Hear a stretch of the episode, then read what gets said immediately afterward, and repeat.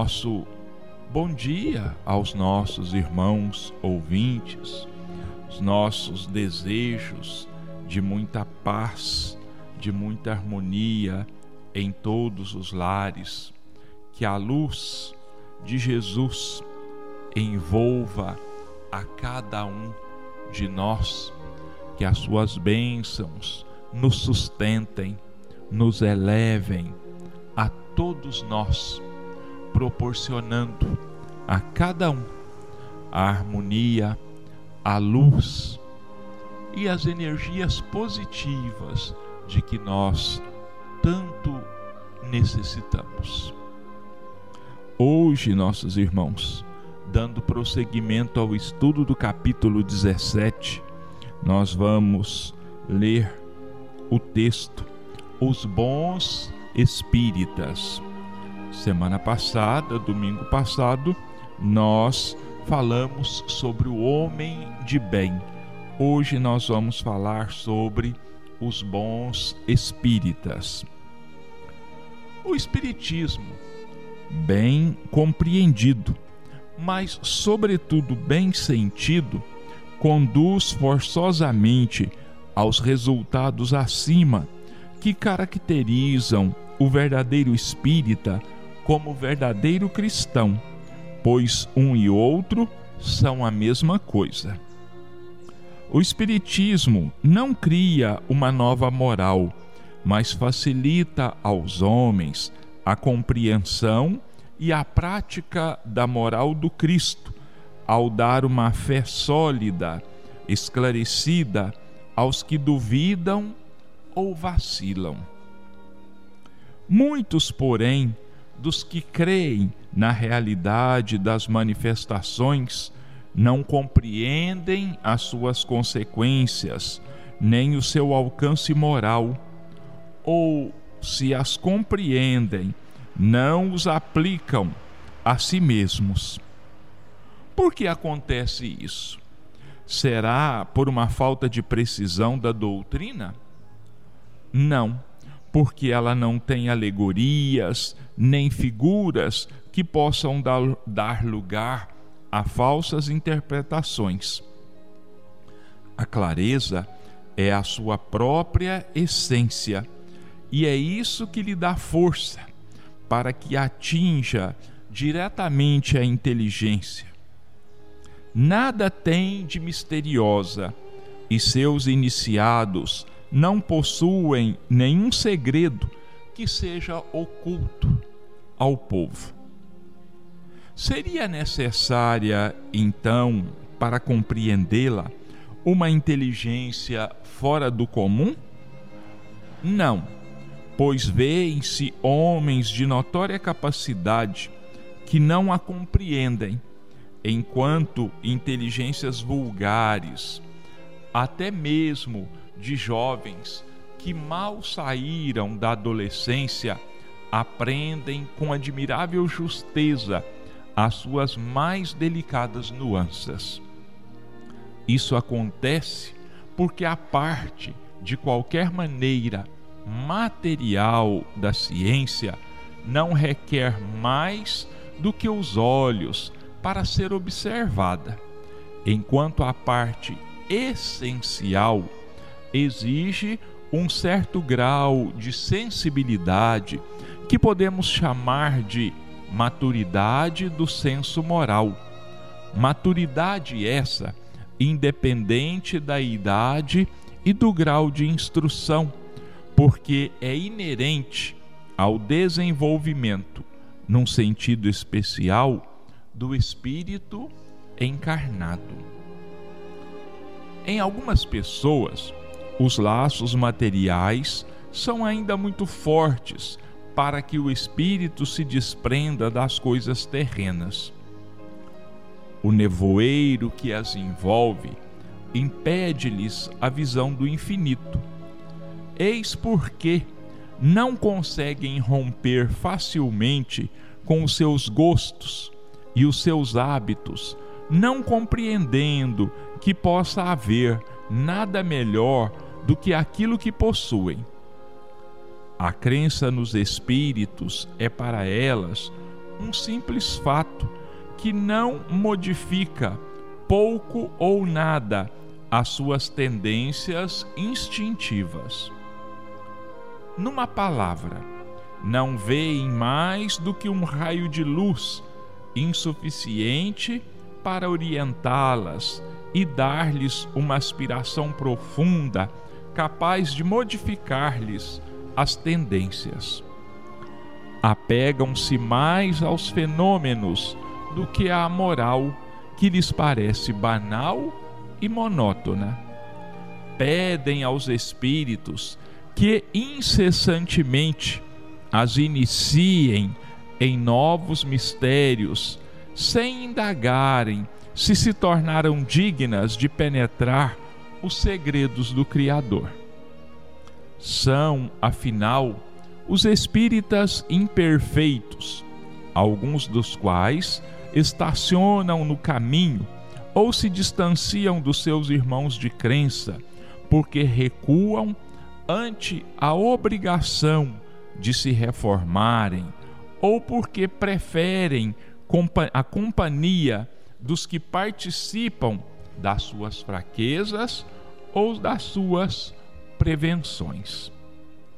Não obstante, a simples aceitação da doutrina, em princípio, é um primeiro passo que lhes facilitará o segundo numa outra existência.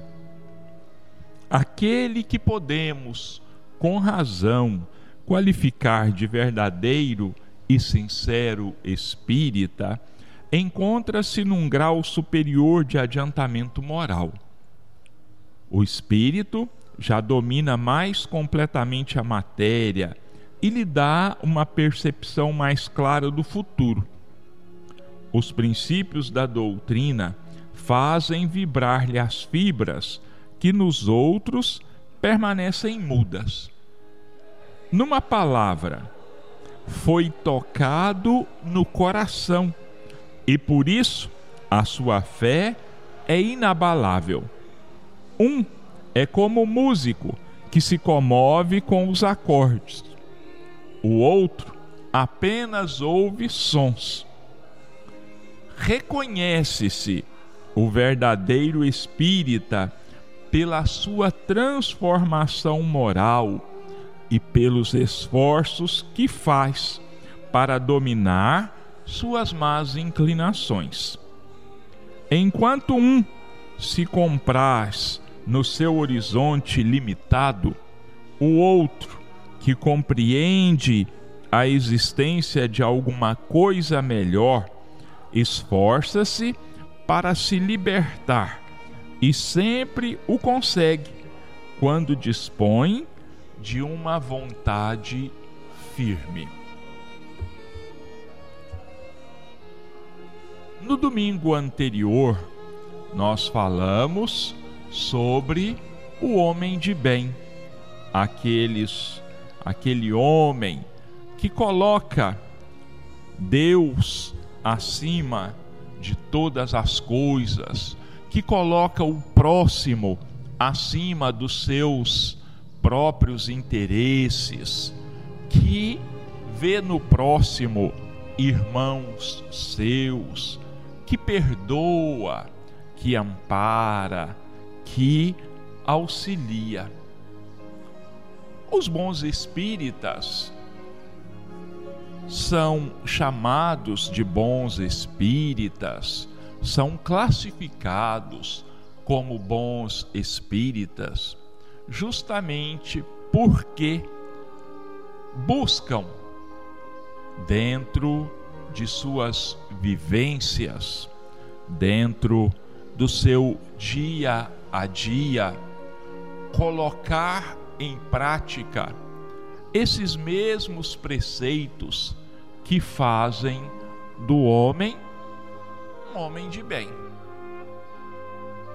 A doutrina espírita, ela existe em princípio como o objetivo de ser educadora, consoladora e transformadora. E o bom espírita, na verdade, é aquele que conhece esses três aspectos da doutrina: educadora, consoladora e transformadora. E esses três preceitos ou esses três objetivos, eles poderiam, acho eu, serem enquadrados numa lei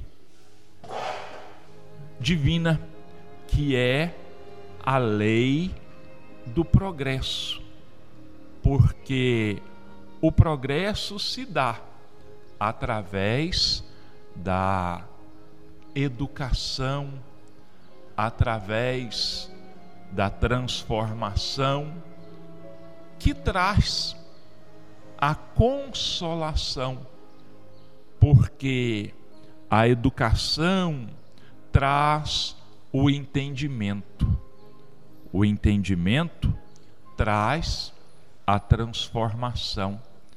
E a transformação dá, proporciona o consolo a si mesmo e desperta no ser o desejo de levar o consolo ao próximo.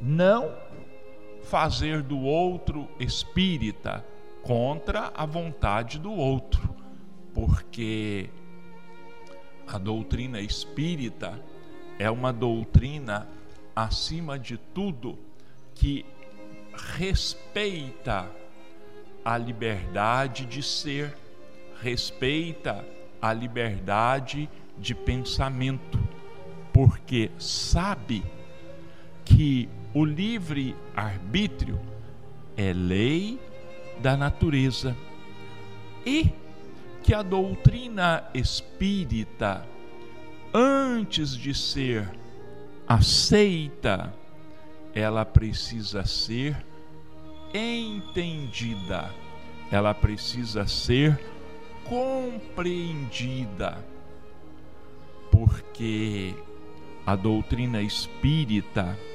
combate a fé cega. A crença precisa ter um fundamento legítimo. A crença precisa ter um fundamento lógico. Crer por crer não significa praticamente nada. Saber-se por que crê, isso sim tem importância, isso sim tem significado, porque o entendimento fortalece e justifica a fé.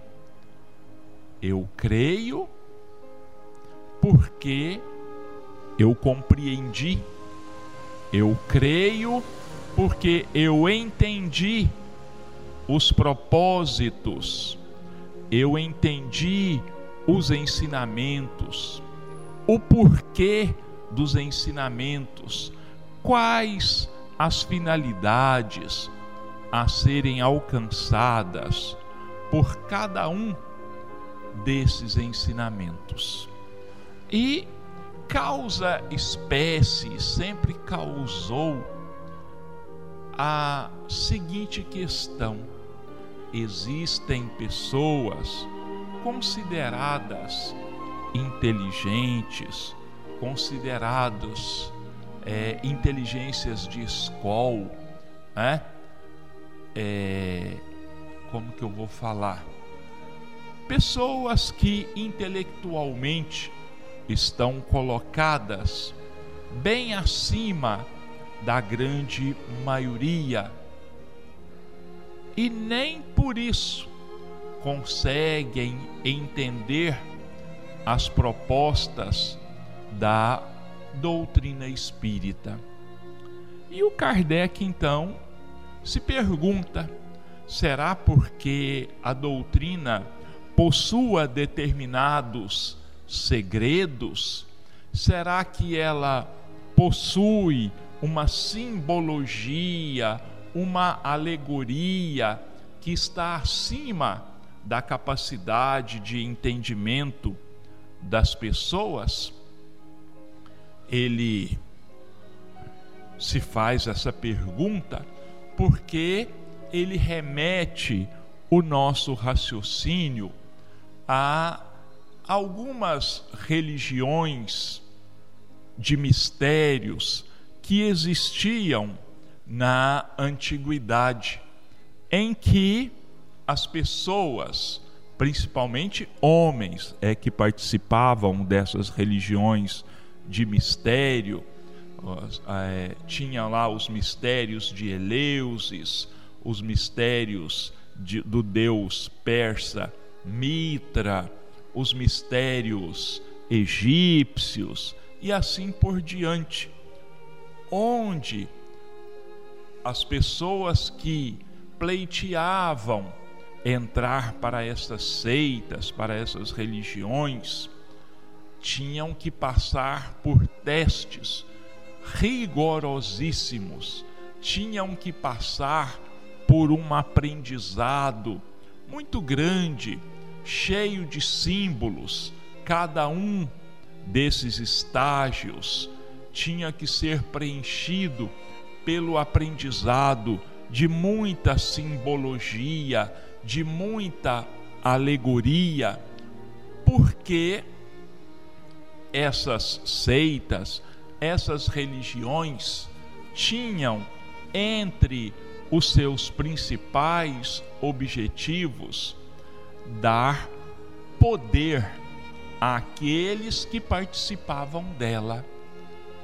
E para que essas pessoas tivessem mais poder e mais autoridade do que as outras, esses ensinamentos deveriam manter-se num segredo quase absoluto. Só os irmãos de crença, os irmãos de seita, tinham acesso a essas informações. Quando se passava algum tipo de informação para o vulgo, para o povão, essas informações vinham recheadas de superstições, vinham recheadas de ensinamentos, como eu diria, maravilhosos, né?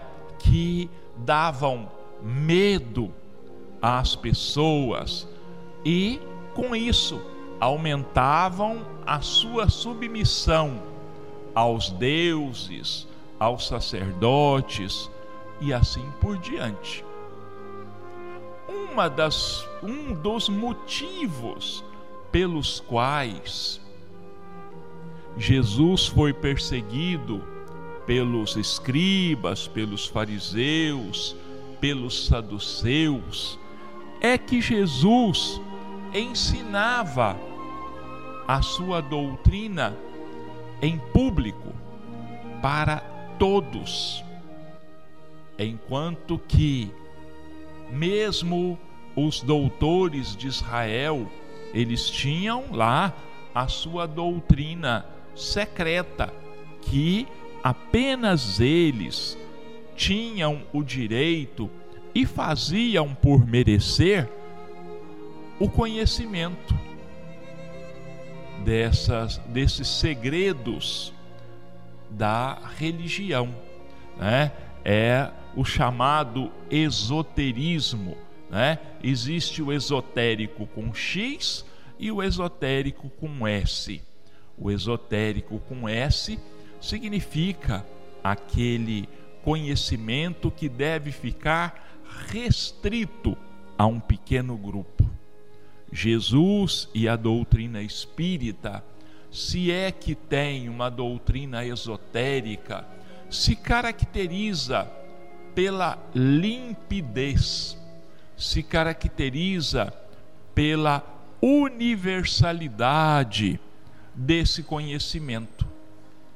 Muitas e muitas pessoas admiram os fenômenos espíritas, admiram os ensinamentos espíritas, mas aqueles que se dedicam ao conhecimento dos fenômenos, por exemplo, a grande maioria não aprofunda nos não se não busca se aprofundar nos conhecimentos que são trazidos, o que existe por trás, a moral, a doutrina que existe por trás desses fenômenos. Eles têm uma origem e eles têm, acima de tudo, uma razão de ser.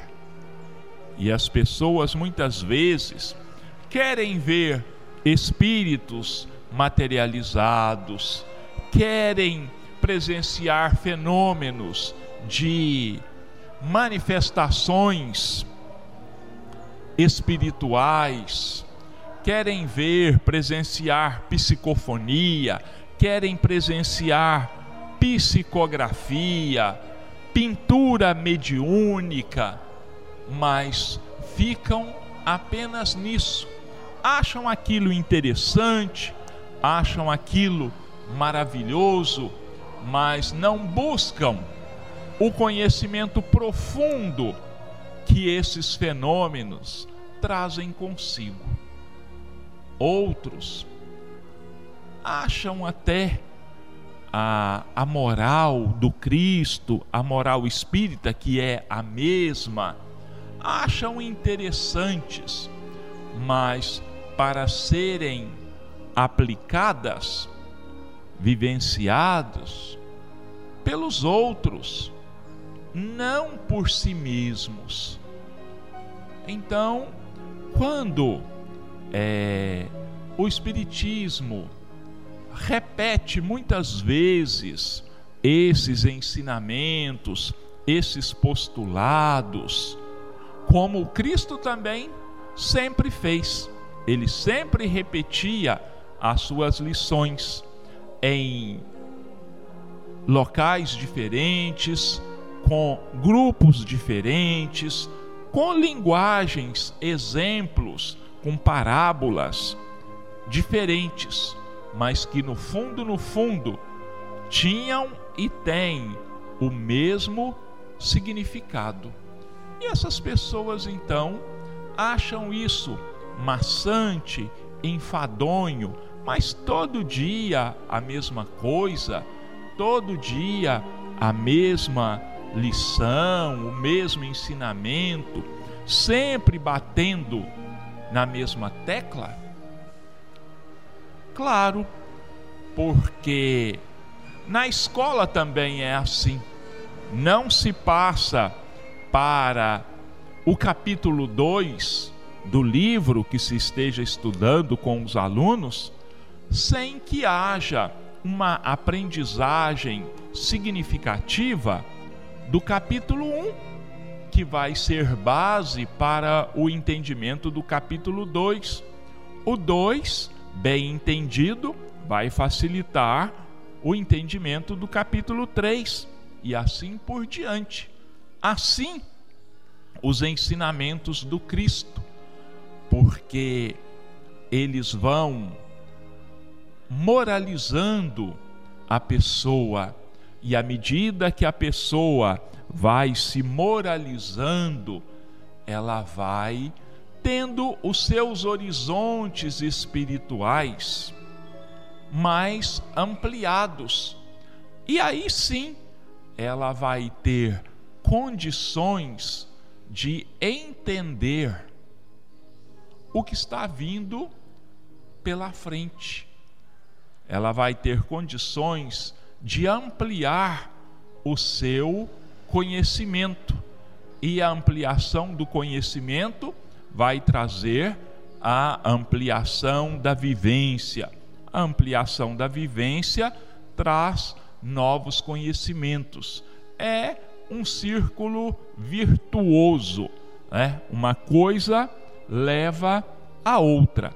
Existe o círculo vicioso, que quando as coisas se repetem sem mudança, e o círculo virtuoso é aquele que, no decorrer dos tempos, vai trazendo a transformação, vai trazendo o acréscimo de coisas novas.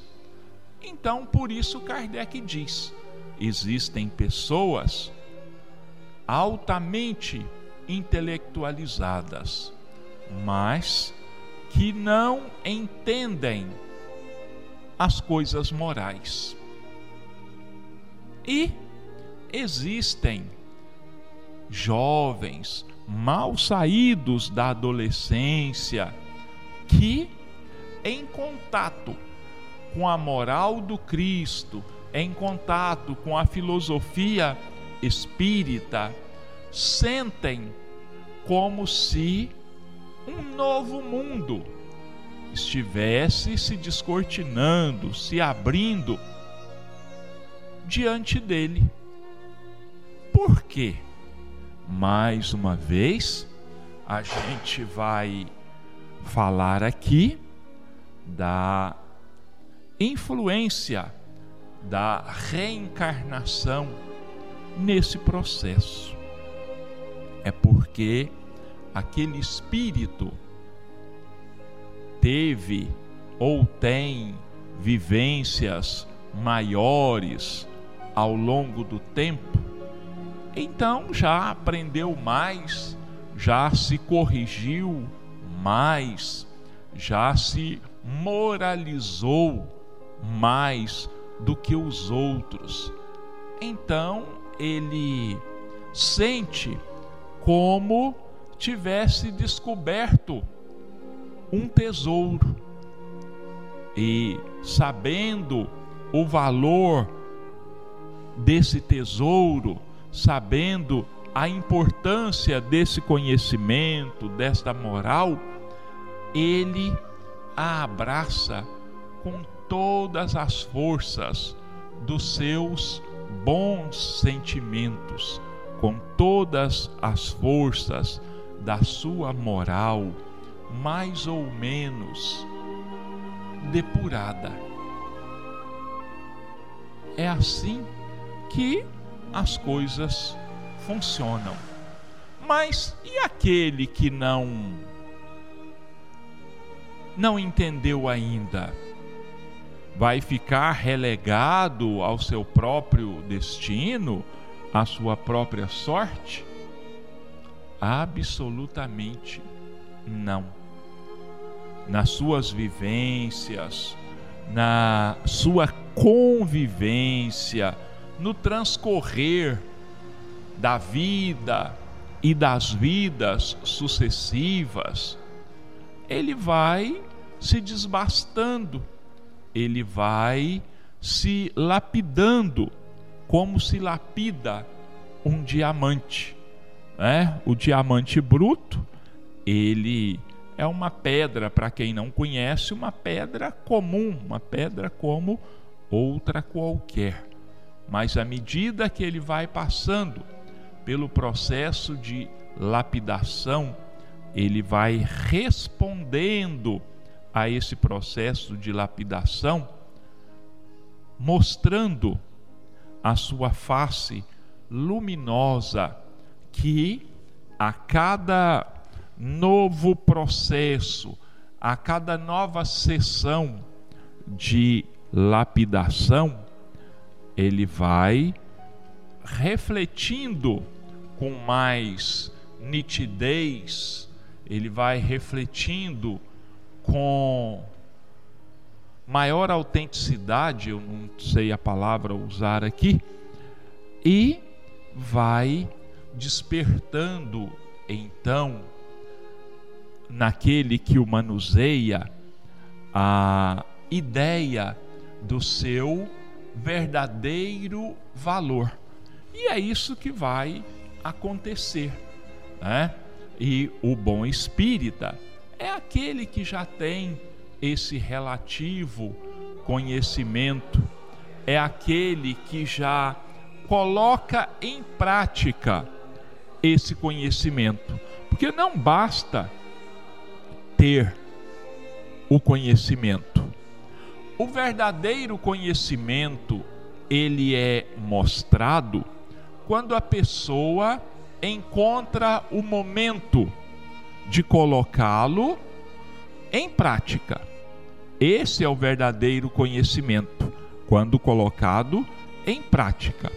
Quando ele é apenas é, conhecimento, quando ele não é colocado em prática, então ele é apenas uma teoria.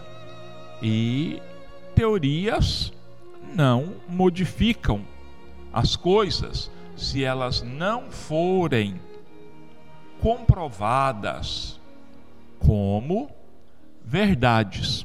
E ela só vai ser verdade se ela tiver uma aplicação prática. Quer dizer, se ela tiver uma utilidade verdadeira.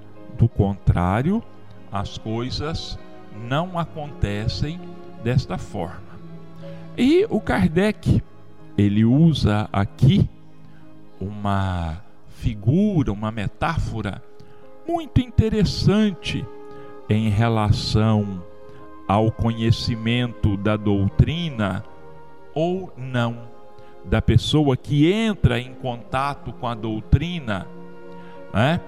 Aquele que entrou em contato, em contato com a doutrina e logo, logo se apercebe da sua verdade, da sua grandeza, da sua importância.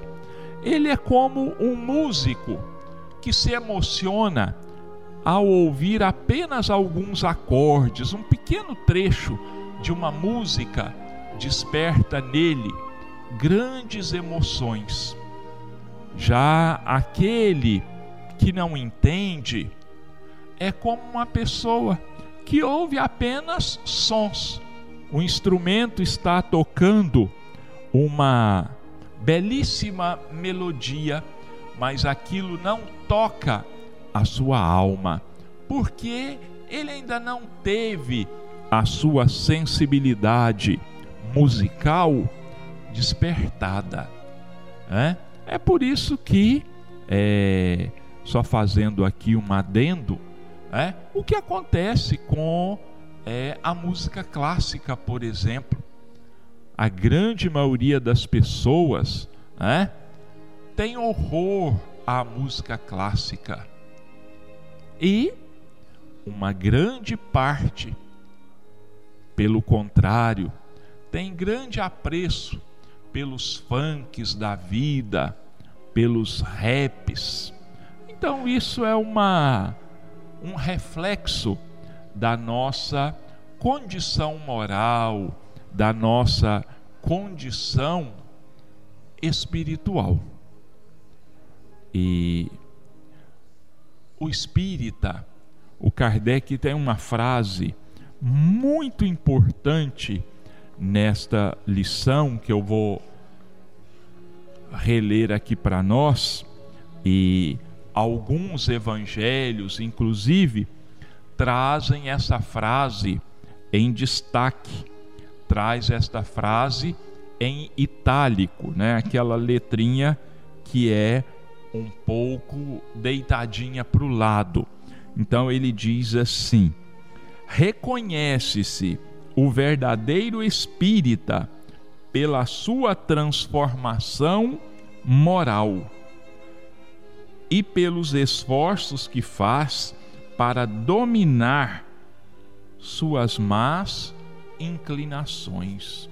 Então, o verdadeiro espírita não é aquele que detém o conhecimento teórico da doutrina, mas aquele que busca aplicar essa teoria que busca a prática desses ensinamentos, onde ele busca se transformar a cada dia mais moralmente, se melhorando dia a dia.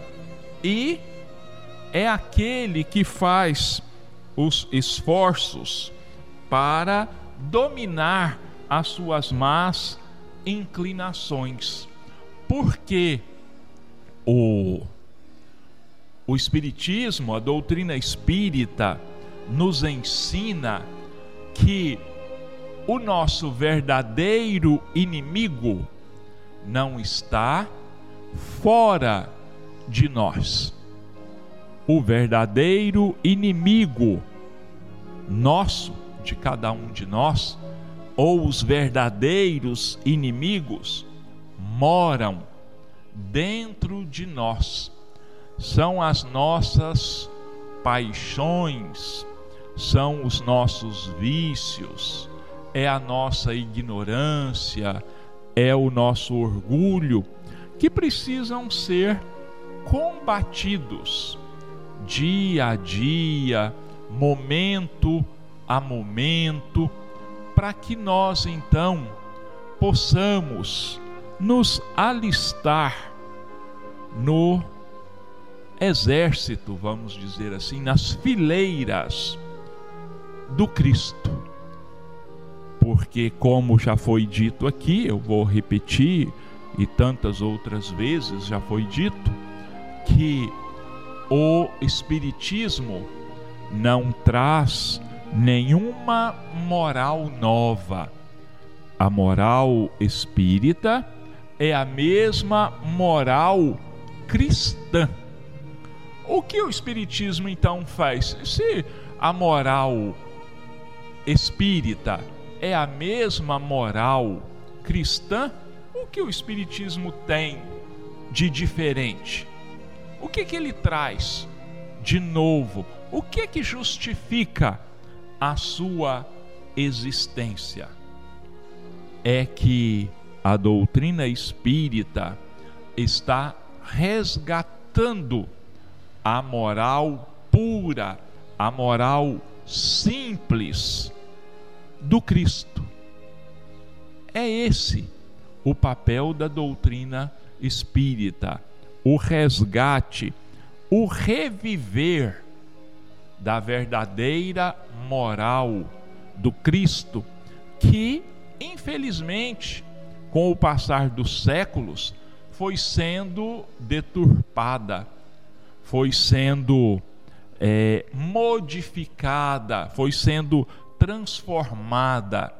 Tiraram-se coisas da moral espírita e, por outro lado, se acrescentou preceitos que não foram ensinados pelo Cristo.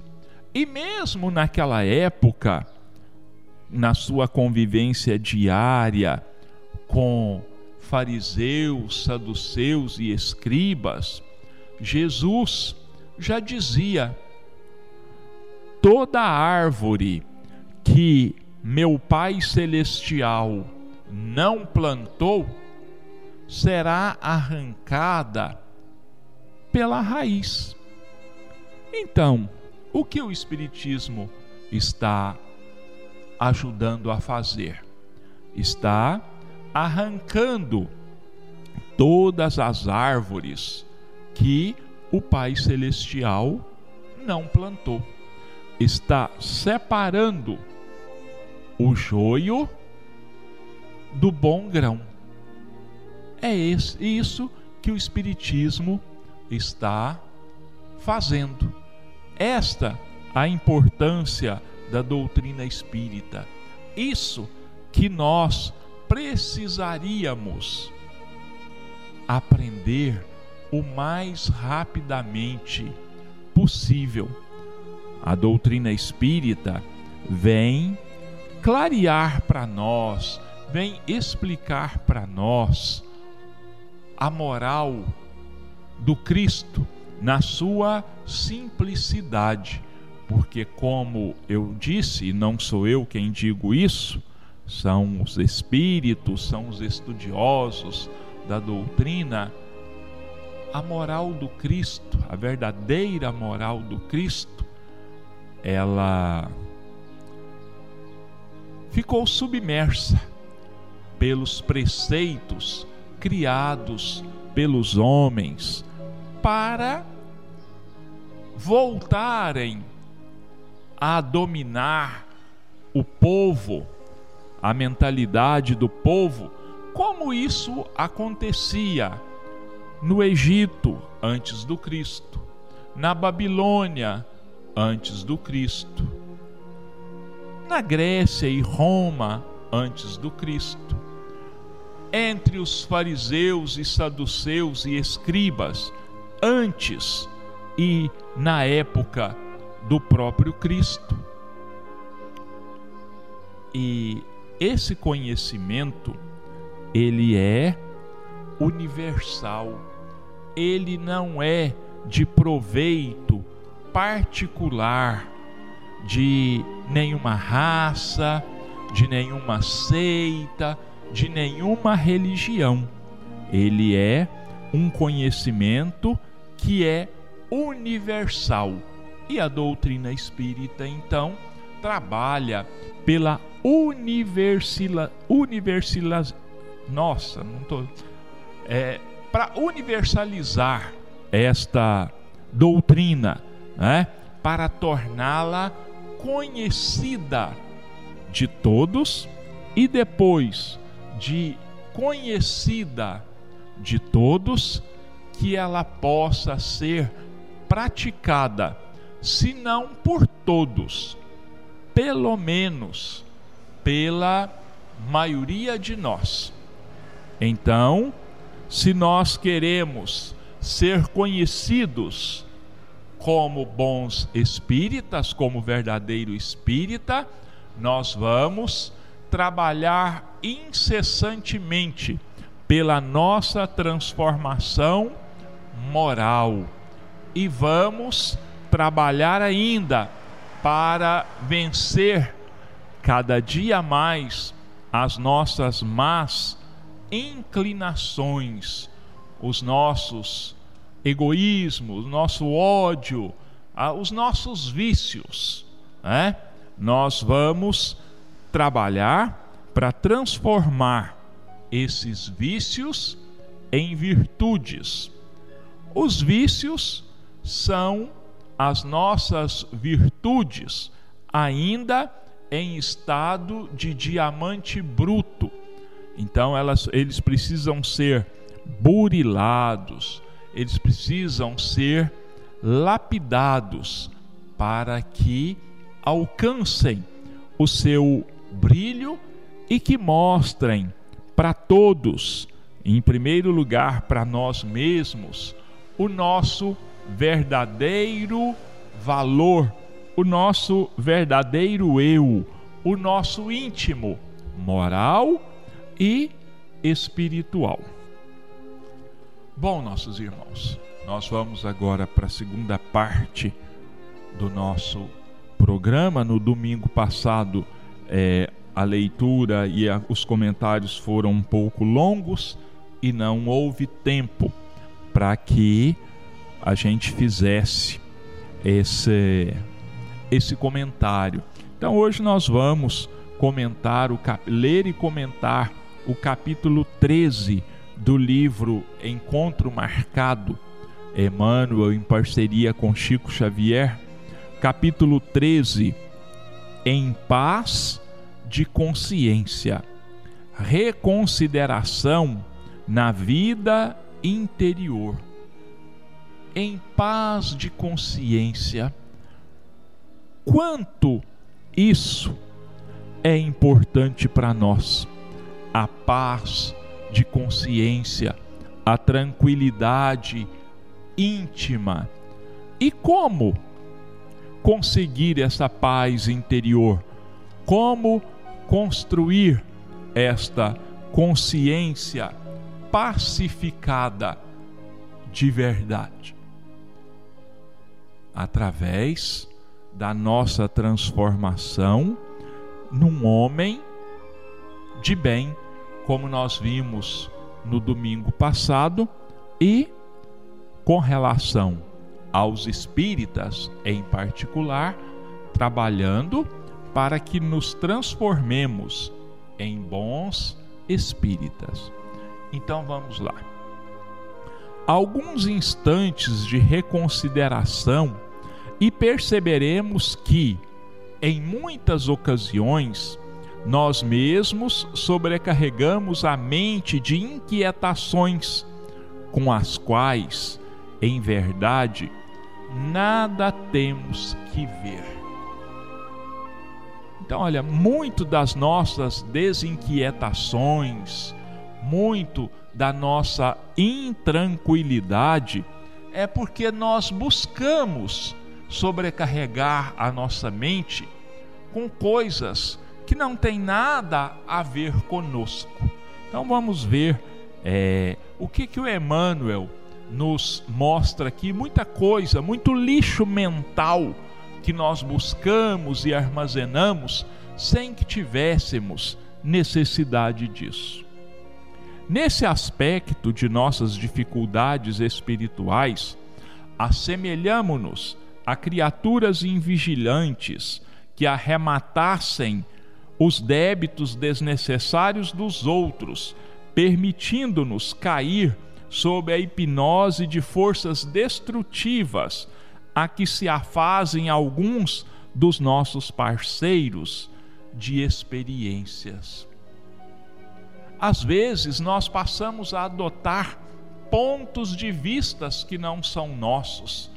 Passamos a desenvolver atitudes que não eram nossas, quer dizer, nós compramos débitos desnecessários. Nós buscamos junto ao outro aquilo que ele carrega de mais pesado, de mais desnecessário e passamos a vivenciar isso intimamente, a vivenciarmos isso dentro de nós mesmos. Justo compartilhar as provações do próximo, quando essas provações se lhe vinculem ao aprimoramento.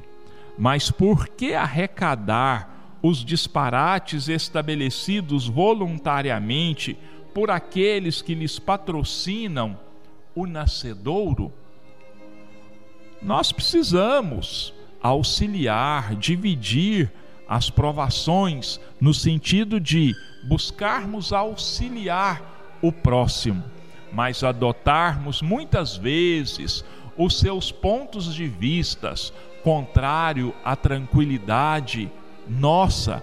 Quantas pessoas a gente conhece que passa a viver os problemas do outro muito mais do que o outro esteja vivenciando. Ele dá muito mais importância às dificuldades que o outro enfrenta do que ele mesmo. Comumente, estragamos grande parte do dia entregando-nos a aflições inúteis, com as quais em nada melhoramos a condição daqueles que lhes deram origem. Muitos, ao contrário, em lhes hipotecando a preço, eilas que se ampliam, transformando-se vezes e vezes em instrumentos de obsessão ou desarmonia, enfermidade ou delinquência. Quantas vezes nós, para buscarmos assumir esses problemas, nós aumentamos a carga desses problemas na própria outra pessoa, porque ao invés de mantermos a nossa tranquilidade de espírito, para que nós possamos efetivamente ajudar, ao invés de nós nos tornarmos úteis, buscando ajudar o nosso irmão a aliviar a sua carga moral, nós aumentamos essa carga com os nossos desatinos, com os nossos conselhos fora de propósito, né? E assim por diante. imunizemo-nos contra a absorção de venenos mentais, em cuja formação não tivemos o menor interesse. Né? Quantas teorias descabidas são defendidas pelas pessoas e nós nos deixamos influenciar por essas doutrinas, sejam elas doutrinas políticas, filosóficas, econômicas, morais e assim por diante. Né? Quantas vezes é, nós passamos a encarar como naturais determinadas situações que nada têm de naturais, que são extremamente deprimentes, que são extremamente contrárias à paz de espírito e à tranquilidade de cada um de nós. Vamos, olha, estão aí agora, tem um, um, tanta gente trabalhando, tentando convencer os outros da necessidade, por exemplo, de se implantar a pena de morte no Brasil. As pessoas que defendem essa ideia não sabem o mal que estão vivendo e o mal que estão criando e espalhando. Mas ai daquele que também, sem pensar nas verdadeiras consequências, passar a adotar e defender esse tipo de ideia não sabe o tamanho da dor, do desequilíbrio que está buscando para si mesmo. Se um companheiro infringiu as disposições da lei, convencidos quanto estamos de que todo reajuste surgirá pelo sofrimento, para que agravar a situação com apontamentos cruéis? Emmanuel está dizendo assim: Fulano errou. Você sabe que ele errou, ele sabe que errou. Você sabe que a justiça, seja dos homens, seja a justiça divina, um dia vai cobrar aquele erro. Então, para que, se a justiça, mais dia menos dia, vai se encarregar de reajustar as coisas, por que é que nós vamos sobrecarregar o nosso irmão com críticas, com apontamentos cruéis, como ele diz aqui, buscando, vamos dizer assim, revolver o punhal na ferida que tanto dói no nosso irmão. Alguém ter-nos-á caluniado ou insultado, fermentando difamação ou veiculando boatos, sem lograr a mínima brecha na fortaleza tranquila do nosso mundo interior. Por que perder tempo ou conturbar o coração se o problema pertence ao maldizente ou ao caluniador, que responderão sem dúvida pelos males que causem? Se a calúnia não me atinge, se ela é calúnia, se ela é difamação, quer dizer, se é mentira, por que é que eu vou me preocupar com aquilo? Mais dia, menos dia, a verdade se fará presente, porque a verdade é como o sol, ela brilha sempre. Então, por que nós vamos é, nos preocupar? O Chico diz assim: Emmanuel, estão falando que eu fiz isso, isso e isso. O Emmanuel disse assim: Chico, se for verdade o que eles estão falando de você, aceite, não tem como. Se for mentira, esqueça. Então, é essa a postura que nós devemos assumir diante daquilo que falam de nós, que propalam a nosso respeito.